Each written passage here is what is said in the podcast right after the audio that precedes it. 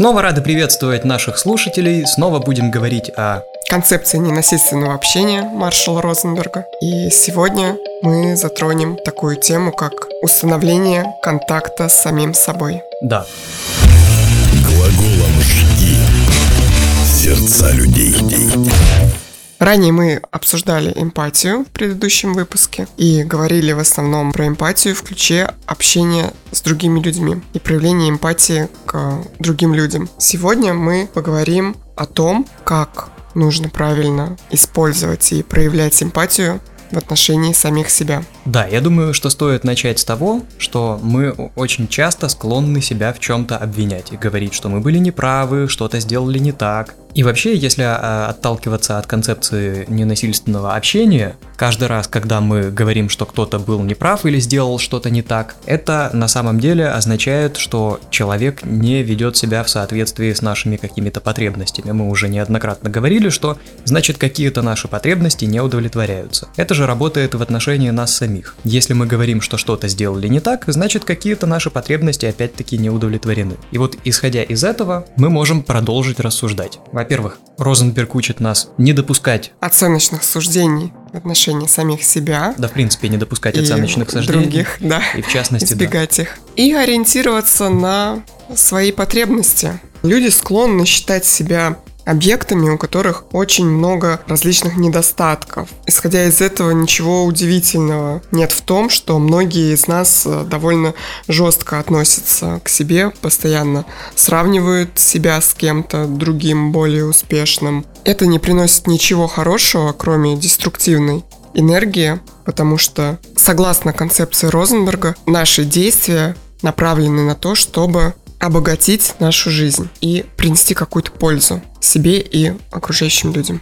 Что мне не понравилось в книге Розенберга, это вот такие абстрактные понятия. Мне вот проще воспринимать это так, что если, то есть, ну опять же, мы возвращаемся к тому, что каждый человек что-то делает и говорит, исходя из своих потребностей. Ничего не происходит просто так. В том числе это касается и нас самих. Когда мы что-то делаем и потом осуждаем себя за какие-то действия, мы ну, не получаем никакой пользы просто от этого осуждения. Получаем только негативные эмоции. Их становится еще больше, когда мы себя обвиняем, осуждаем, и это непродуктивно. Потому что если мы начнем мыслить, исходя из того, какие наши потребности не удовлетворились, и что нужно сделать для того, чтобы их удовлетворить, это будет как минимум продуктивнее, а как максимум это уменьшит уменьшит количество вот этих негативных эмоций. Потому что в итоге мы получим положительные эмоции. Да, выяснив нашу неудовлетворенную потребность, мы сможем направить какую-то творческую энергию вообще даже создать для того, чтобы попытаться найти какие-то способы или варианты реализации наших неудовлетворенных потребностей. Вот и давай, прийти как-то к этому. Давай попробуем придумать какие-то примеры, такие реальные примеры, что мы можем говорить себе, когда чем-то мы недовольны, когда делаем что-то, что считаем ошибкой. Вот когда мы потом, после того, как что-то сделали, что нам кажется неправильным, как мы, что мы обычно говорим? Мы можем сказать себе, вот я дурак, или, например, какой я невнимательный. Можем сказать, что, а вот надо было то-то сделать. Или, например, вот я же знал, а почему не сделал? Вот, и как раз здесь, я думаю, важный момент, когда мы рассуждаем, исходя из того, что мы что-то сделали неправильно или плохо, мы себя, мы относимся к себе негативно, и вот это негативное отношение к себе – это такая определенная форма наказания себя, насилие над собой. Вот, а поскольку мы стремимся к ненасильственному общению, нам этого стоит избегать. И эти же самые формулировки, вот мне надо было, я должен был, сами слова способствуют тому, чтобы вызывать чувство вины и стыда. Слова должен, надо мы часто используем, и это такие слова, которые принудительными, считаются принудительными. То есть если у человека нет никакой свободы выбора, а есть только надо или должен, в таком ключе делать какие-то вещи, ну, я полагаю, не особо приятно в целом. И я так понимаю, что Розенберг говорит о том, что вот это стремление к выбору, потребность выбора и свободы – это одна из базовых наших потребностей, которая есть у всех. И если мы говорим кому-то или себе, что кто-то или мы что-то должны, мы лишаем себя вот этого права выбора, свободы, ну и наша потребность в выборе, соответственно, не удовлетворяется. Да, и вот, э, кстати, люди, людям свойственно противиться требованиям, которые сформулированы с этим словом «должен», как раз по этой причине. Потому что оно э, звучит как требование. А как мы уже говорили, как мы можем отнестись к требованию, есть два пути. Либо занять оборонительную позицию, либо подчиниться. Поэтому, если человек говорит себе, что он что-то должен, он как раз начинает противиться вот этому собственному требованию. А если человек все-таки подчиняется этому собственному требованию, это не приносит ему удовольствия, не приносит радости. Так, получается, что нам нужно сделать для того, чтобы наладить вот этот вот контакт с собой? И сопереживать себе. Я очень гордился, когда читал этот э, фрагмент книги и понял, что э, к такой своеобразной интерпретации этой концепции я пришел еще в детстве. Потому что мне с детства часто повторяли мои родные такую фразу, что вот помимо «хочу» есть еще слово «должен». Невозможно угу. делать только то, что ты хочешь, есть еще «должен». И я в этой такой своей детской непосредственности никак не мог понять, ну что значит «должен»? Почему «должен»? Угу. Я очень много об этом думал, потому что мне не хотелось быть никому ничего должным.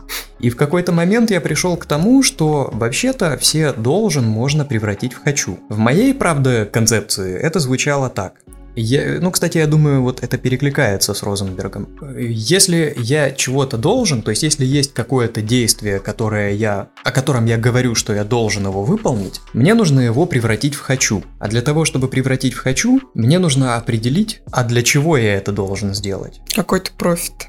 Да, что я получу в итоге? То есть я не должен пойти на работу, а я хочу там заработать денег, и поэтому иду на работу. Я не должен сидеть и обрабатывать э, выпуск э, нашего подкаста, запись, и потом вырезать там паузы или что-то такое вот делать. Мне, ну, не очень мне нравится это занятие, я, но я не должен этим заниматься. Я хочу сделать качественный выпуск подкаста. И превращая вот эти все должен в хочу, я, ну, чувствую, что с большей охотой начинаю заниматься вот этими вещами, которые я должен. Поэтому я всегда был противником слова «должен» и таких формулировок, что «я вот должен», «мне надо». Я всегда пытался... Отдать долг родине.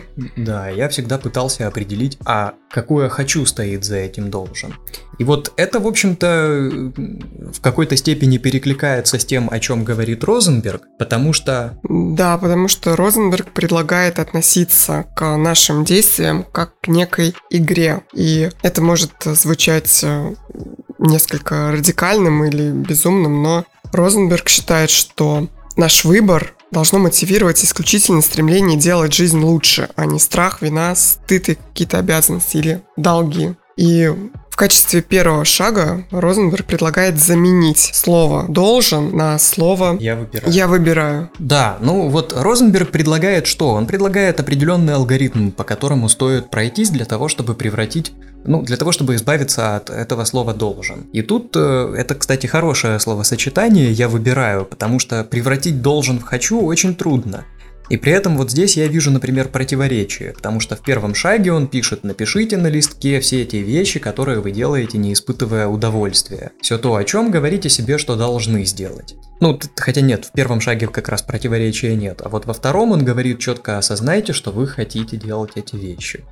Что вы выбираете делать эти вещи, что э, то, что вы делаете, не является вашей обязанностью, а является вашим свободным выбором. И в качестве примера он приводит такую историю, как э, написание клинических отчетов. Когда он работал врачом, он ежедневно заполнял, уделял час времени на написание подобных отчетов. И он терпеть не мог э, этим заниматься. И второе дело, которое он выбрал, это подвозить э, своих детей в школу когда приходит его очередь вести детей. Вторым шагом После того, как он составил список вещей, которые он делает без удовольствия, он добавил э, перед каждым пунктом списка слова «я выбираю». И как раз-таки почувствовал сопротивление на данном этапе, потому что клинические отчеты он писал вовсе не по своей воле. Так же, как и доставление детей в школу. И третьим шагом э, является признание того, что определенная деятельность как раз-таки является вашим выбором. И в основе вашего выбора лежит как раз-таки «хочу». Я выбираю, потому что хочу. Вот, тут, То скорее всего, хочу. знаешь, почему у меня э, возникло вот это чувство противоречия? Потому что в бумажной версии книги, вот в твоей э, книге, скорее всего, другой, более корректный перевод. Потому что в электронной версии там как раз вот я выбираю, там не я выбираю, а я хочу. Значит, первое, что нам нужно сделать, это написать список тех вещей, которые, о которых мы говорим, что вот я должен сделать то-то или это. Потом нам стоит добавить к этому списку, к каждому пункту этого списка. Я выбираю. Я выбираю и э, что? Мы пишем «я выбираю» и добавляем пункты из первого шага, те вещи, которые не доставляют нам удовольствия. А третьим шагом мы дополняем утверждение «я выбираю» словами «потому что хочу». И здесь мы должны вот вставить как раз таки «я выбираю», например, писать клинические отчеты, потому что хочу и выясняем нашу потребность. Хочу что? В данном случае Розенберг думал о том, о чем он действительно хочет, когда пишет эти отчеты, и пришел к тому, что э, деньги являются, желание получить доход обуславливают решение написать вот эти отчеты, писать каждый день. И когда он пришел к этой мысли, он испытал огромную радость. Потому что он понял, что деньги может зарабатывать и как-то иначе. И другим путем, да. И с того самого момента он не написал ни единого клинического отчета. А когда он возил детей в школу, он определил, что он хочет, чтобы дети получали хорошее образование, а та школа, которая ближе к дому, этого уровня образования не дает. Не дает. И это позволило ему как-то пересилить нежелание возить детей в школу. Он, кстати, говорил о том, что иногда все-таки у него возникало вот это неприятное ощущение, что нужно вести детей в школу, но он э, его очень быстро как раз вот трансформировал в это «хочу». Когда он осознавал, что я это делаю, потому что я хочу вот конкретно чего-то, ему становилось проще это делать. То есть здесь два таких примера. В первом случае, когда мы определяем, зачем мы, э, зачем мы что-то должны делать. То есть мы делаем что-то, потому что мы хотим чего-то, если нам совсем совсем это действие не нравится и есть какая-то альтернатива, значит мы можем направить свои усилия на то, чтобы вот выбрать эту альтернативу и делать какое-то более приятное действие для того, чтобы удовлетворить свою потребность. Если альтернативы нет, по крайней мере вот в какой-то конкретный момент времени, нам проще смириться с... Ну как, смириться... Превратить в игру. Ну да, да, это не совсем правильное слово, наверное, смириться. Ну вот нам проще заниматься тем, что мы вот якобы должны, потому что мы четко осознаем, осознаем, какое хочу за этим должен стоит. Да, и мы осознаем то, что это все-таки наш выбор, а не долженствование. И как раз-таки вот исследуя утверждение «я выбираю, потому что хочу», а, можно обнаружить а, важные ценности для себя, которые влияют на данный выбор действий. И у большинства людей одинаковые пункты ценностей, которые мы можем обнаружить, и мотивы. А, например, первый пункт – деньги. То есть э, в нашем обществе деньги являются основной формой внешнего поощрения. И деньги не являются потребностью сами по себе как таковыми, а являются скорее средством, способом удовлетворения каких-то потребностей. И получается, что... Что-что? Ну что получается? Получается, что вот... деньги являются формой внешнего поощрения, а не какой-то реальной потребностью но, который но приносит радость. Ведь Розенберг же и сам говорил, что вот он хотел составлять... То есть он составлял клинические отчеты, ему не хотелось это делать, но он определил, что он делает это ради денег. В конечном итоге он нашел другой источник дохода, поэтому здесь, в общем-то, может быть, э, не обязательно доходить до каких-то вот... То есть глубоко копать в сторону потребностей. Я это делаю, потому что мне нужны деньги. А деньги зачем? Ну, а, а, а вот потребностей, которые удовлетворяют деньги, ух, сколько их. Поэтому можно, в общем-то, на них и остановиться, осознавая то, что деньги это не конечная цель. Потом эти деньги пойдут на что-то.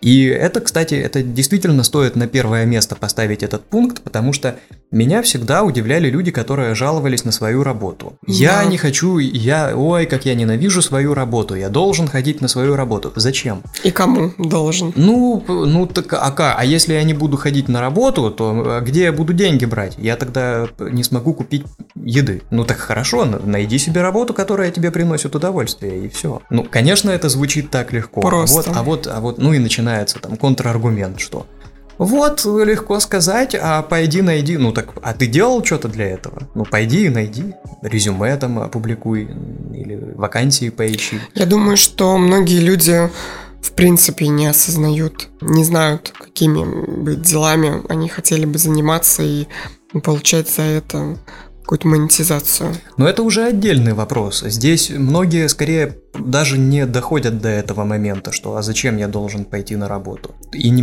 и не начинают мыслить дальше, что а что можно поменять в этом? Ну я должен и должен, все, меня в детстве так научили, что вот есть слово должен. Автоматическое вот, мышление. Вот, да, есть слово хочу, есть слово должен, и они почему-то на разных полюсах. Я хочу там вкусно покушать, или я хочу сходить в музей или в кино. Это одно дело, но вот у меня еще есть должен, а должен я ходить на работу. И с этим ничего не поделать, потому что меня так вот родители научили. Ну вот должен и все тут. Это ведь не приносит никакого удовольствия, и поэтому многие люди страдают. Вот я должен опять идти на эту свою работу. Вот как раз Розенберг предлагает не заниматься самобичеванием, не издеваться над собой, не наказывать и не предъявлять себе никаких претензий и не выдвигать каких-то требований. Я не должен ходить на работу. Я хочу удовлетворить какие-то свои потребности. Ну, какие? И вот мы определяем, какие потребности мы хотим удовлетворить, а дальше уже исходя из этого принимаем какие-то решения. Или продолжаем делать что что должны, но делаем это играючи, то есть объясняя себе, напоминая себе каждый раз, что мы это делаем не потому что должны, а потому что чего-то хотим. Ну или находим что-то более приятное, не то что мы должны, а то, о чем мы изначально будем думать, что вот я этого хочу. Я, например, всегда вот э, на всех работах, на которых работал, я получал удовольствие. Были какие-то минусы в работах, естественно, были вещи, о которых я мог там вот в рамках работы сказать, что вот я должен там сделать что-то. Но это меня сильно не угнетало, потому что это были какие-то элементы, это вот не вся работа. А в целом я всегда от работы получал удовольствие. Я вот вспоминаю, когда там экскурсо... гидом-экскурсоводом работал, это прям вау. Я ведь сова. Встать утром в 4 утра для меня это, ну, это, Боль. это просто так. Я никогда этого не мог сделать. Но вот когда я работал гидом, выезды у нас были часто ранним утром, в 6 утра мне нужно было уже около автобуса встречать туристов, а значит, что в 4 мне нужно было проснуться. Я просыпался в таком хорошем настроении, и я не думаю, у меня не было мысли, что вот, я должен встать и поехать. Нет, мне хотелось этого. И я с таким удовольствием, и я предвосхищал, что вот, я сейчас приеду, встречу людей и автобус, а я так люблю автобусы, и сейчас вот буду чего-нибудь рассказывать им, колоссальная во мне энергия была. Когда там журналистом работал, тоже не было такого. Ну, иногда мне не хотелось ездить на какие-то съемки, а понятно, что там назначают. Вот тут, тут, тут вот все, должен поехать, понимаешь, там снять такой-то сюжет. Вот тут вот можно тоже как раз поработать в рамках уже работы над этим, что я не должен поехать там снять там очередное минирование московского вокзала в Питере. Вот это вот была такая волна бесконечных минирований, меня всегда на них отправляли. Это я уже на Балтике работал. И я к этому относился как да, что-то я должен. Ну, потому что я понимаю, что ничего интересного не произошло, и мне так хорошо сидеть в теплой редакции, когда нет никаких других выездов интересных, а тут надо вот куда-то ехать. Ой. И вот, наверное, если бы я тогда знал, э, ну, может быть, чуть больше был так преисполнен, я бы тогда еще более счастливым человеком был. Мне и так было хорошо, а еще бы счастливее был, если бы себе объяснил, что да нет, я не должен, я хочу там ну чего я в тот момент мог хотеть? Быть успешным там корреспондентом, или э, быть в курсе событий, или оперативно освещать события. Мы вот за оперативность топили. И это бы меня как-то вот вдохновляло. И... А может и вдохновляло, я уже не помню. Мне кажется, что если бы не вдохновляло, я бы этим не занимался. Да, у меня было так, что я работала на... Просто перепробовала кучу всяких разных там профессий, много где работала, и меня постоянно привлекало то, что я испытывала интерес к какой-то деятельности, и вот пока эта деятельность была мне интересной, мне было работать в кайф. Но потом проходило какое-то время, вот мои навыки, которые я могла там получить, переходили уже в что-то на автом- автоматически какие-то становились. И после этого я начинала искать другую работу. Я не знаю, за сколько, за 7 лет моей совокупной профессиональной деятельности у меня, наверное, уже 8 работ было. Вот, потому что интерес к новому заставляет меня двигаться дальше и вот осваивать новые сферы деятельности. В, как, э, в каких-то компаниях мне больше нравилось общение с коллегами, нежели там мои обязанности непосредственно. Ну и в принципе, возможно, отчасти благодаря тому, что я часто ну, коммуницировала с людьми, я выбрала вот пойти учиться и освоить профессию психолога. Ну вот, и видишь, и ты не оставалась на одном месте до бесконечности, думая, что вот, ну да, все, ну а теперь это уже вот я должна, это мой долг, я должна там делать чего-то, ты находила что-то новое. В общем-то, ты действовала в соответствии с э, алгоритмом Розенберга. А что еще? Какие там еще есть? Еще, э, что может э, двигать нашими действиями? Одобрение со стороны других людей, страх наказания и стыд. То есть одобрение подразумевает собой, когда мы делаем что-то, что мы даже, может быть, от души не хотим сделать, но хотим угодить другим людям и выставить себя в каком-то там хорошем свете перед родственниками, перед коллегами и другими людьми. Что мы хотим быть хорошими гражданами, хорошими сотрудниками, друзьями и дальше по списку. Страх наказания, что тут можно сказать? Название говорит само за себя, по-моему. Что мы делаем какие-то вещи просто потому, что боимся получить какие-то там, не знаю, штрафы. Угу. И стыд это что у нас получается, если мы что-то, то есть мы делаем что-то для того, чтобы не чувствовать э, стыда, а ведь э, по сути стыд является формой ненависти человека к самому себе. И если мы делаем что-то лишь ради того, чтобы избежать стыда, обычно в конце мы начинаем себя ненавидеть еще больше. Ну и еще стоит упомянуть чувство вины и чувство долга, но о них мы подробнее рассказали ранее. Думаю, что не стоит ну, на этом. Здесь для понимания, для, если кто-то упустил нить, упустил мысль, это основные причины, которые э, лежат в основе вот этих вот э, действий, о которых мы говорим, что мы должны, правильно? Да. Э, основные, они встречаются чаще всего. Или заработать денег, или не чувствовать стыд, или не испытывать чувство вины, или избежать наказания. Все эти, ну, все эти пункты можно отдельно обработать, и так или иначе можно прийти к тому, что за каждым из них стоит определенная потребность, которую мы хотим удовлетворить.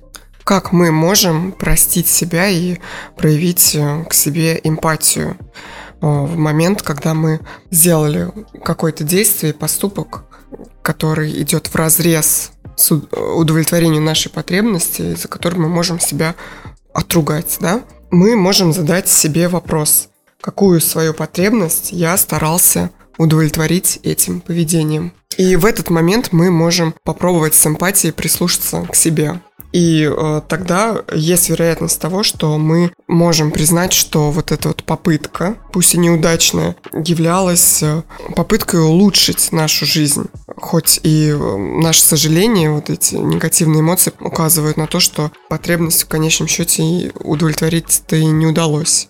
Мы с этого начали, что вот э, если мы э, себя в чем-то обвиняем, занимаемся самобичеванием, это, это не есть хорошо, потому что, э, ну потому что что? Потому что мы приходим к тому, что есть у нас определенные потребности. Мы все, что, все, что мы делаем или говорим, все исходит из каких-то потребностей. И если мы считаем, что допустили какую-то ошибку, то вместо того, чтобы себя обвинять, мы можем проанализировать и выяснить, что вот мы сделали то, что мы считаем ошибкой, поступили так, потому что хотели удовлетворить какую-то, какую-то потребность. да. Ну, пусть у нас не получилось, и это не повод себя обвинять.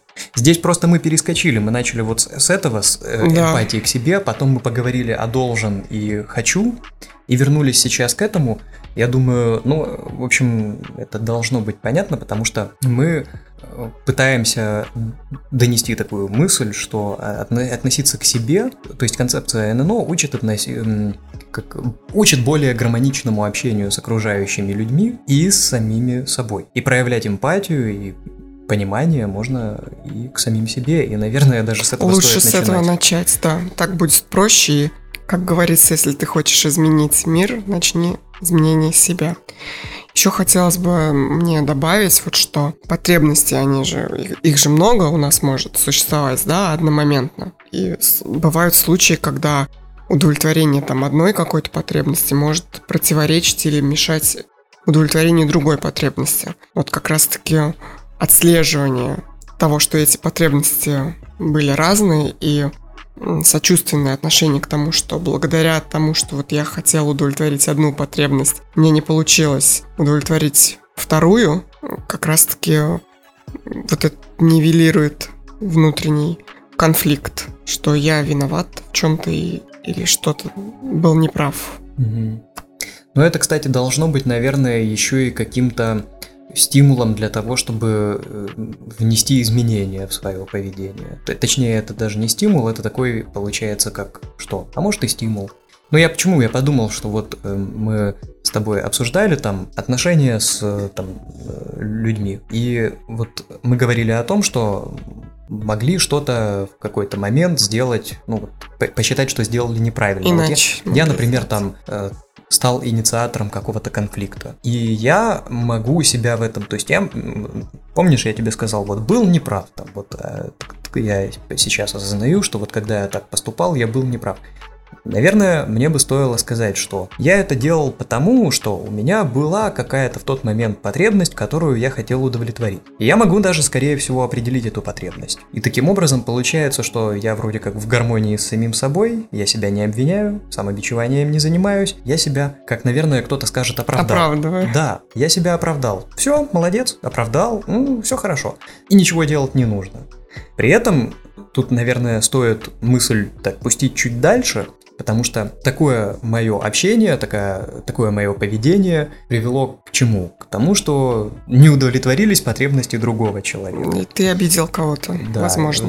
Возник какой-то конфликт, возникло недопонимание. И, и вот то, что я себя не обвиняю, не за, заставляю себя думать, что вот я какой-то плохой, неправильный такой вот тиран или дурак или что угодно, позволяет мне подумать о том, а как мне стоит себя вести в следующий раз, ну или вообще в таких ситуациях, для того, чтобы, во-первых, и моя потребность удовлетворилась, и не за счет неудовлетворения потребностей другого человека. То есть, когда мы, кстати, тоже, когда мы себя там в чем-то обвиняем, ну я дурак, ведь тоже бывает такое, что ну все, поставил гал, крест на себя поставил, ну, ну вот такой вот я, вот такой, все. Сначала пообвинял себя, а потом смирился с этим. И тоже ни к чему хорошему это не привело, потому что тогда нет никакого стимула что-то поменять.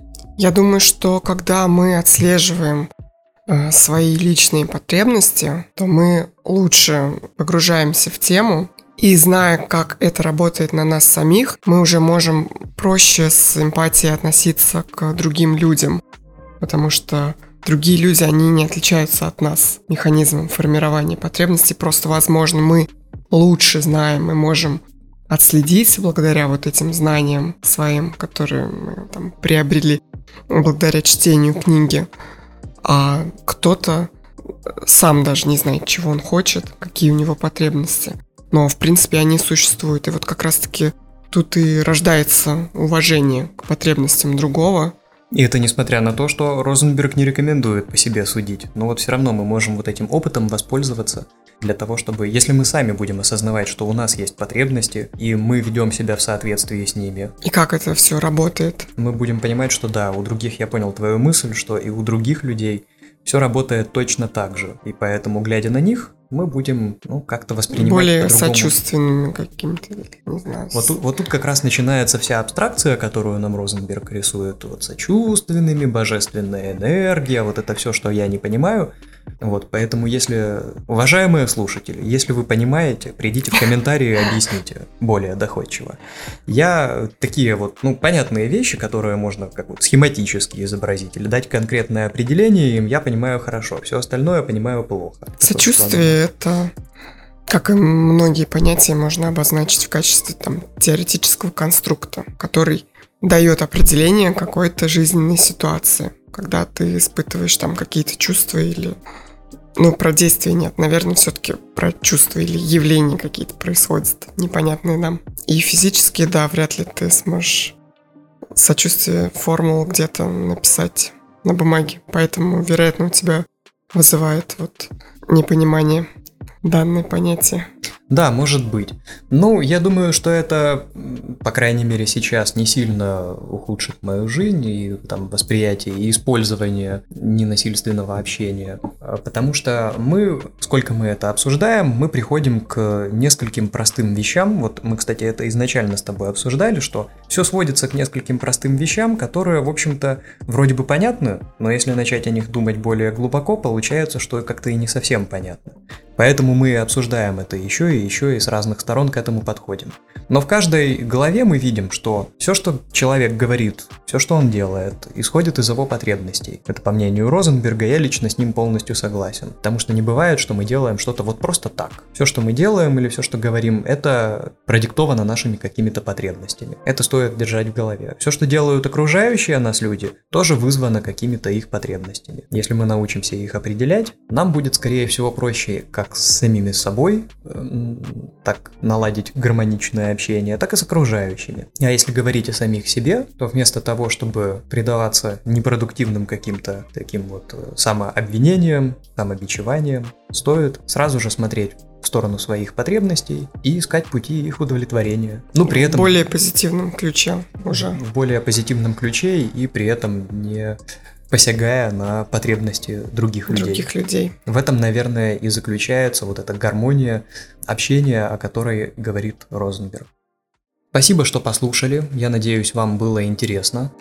Приходите с комментариями к нам в комментарии, в группу ВКонтакте, телеграм-канал. И попробуйте выполнить задание с тремя шагами, которые мы озвучили ранее. Выпишите на листок те действия, которые вы используете, делаете в вашей жизни периодически, и эти действия не приносят вам никакого удовольствия. Те действия, о которых вы говорите, что должны. Вторым шагом добавьте перед каждым пунктом из первого списка слова «я выбираю». Третьим шагом дополните утверждение «я выбираю» вот это ваш пункт потому что хочу, и, и определите. определите, что хотите. А дальше вам станет виднее, или вам проще будет продолжать это делать, или вы... Или найти какие-то альтернативные, более приятные варианты. Да, может быть, вы увидите, что достичь того, чего вы хотите, можете каким-то другим путем. Но если не можете, то значит тогда э, это можно Тогда вы будете знать, какая у вас потребность глубинная, будете, и превратить да, в игру. Будете понимать, ради чего вы это делаете. И от вот этого я должен перейдете к осознанию того, что я это делаю не потому, что я должен, вот, а... А это мой выбор. Ну что, на этом все. Спасибо за внимание. У нас, напоминаем, каждый раз нужно напоминать, есть группа ВКонтакте, есть телеграм-канал. Подпишитесь и туда, и туда, если еще не. Там у нас открыты комментарии, и в этих комментариях можно с нами поддерживать обратную связь. Чем активнее будете поддерживать, тем чаще мы будем выпускать эти выпуски, потому что мы будем чувствовать, что мы не должны их выпускать, а хотим общаться с нашей аудиторией. Отзывчивой аудиторией. До встречи в следующем выпуске. Пока-пока.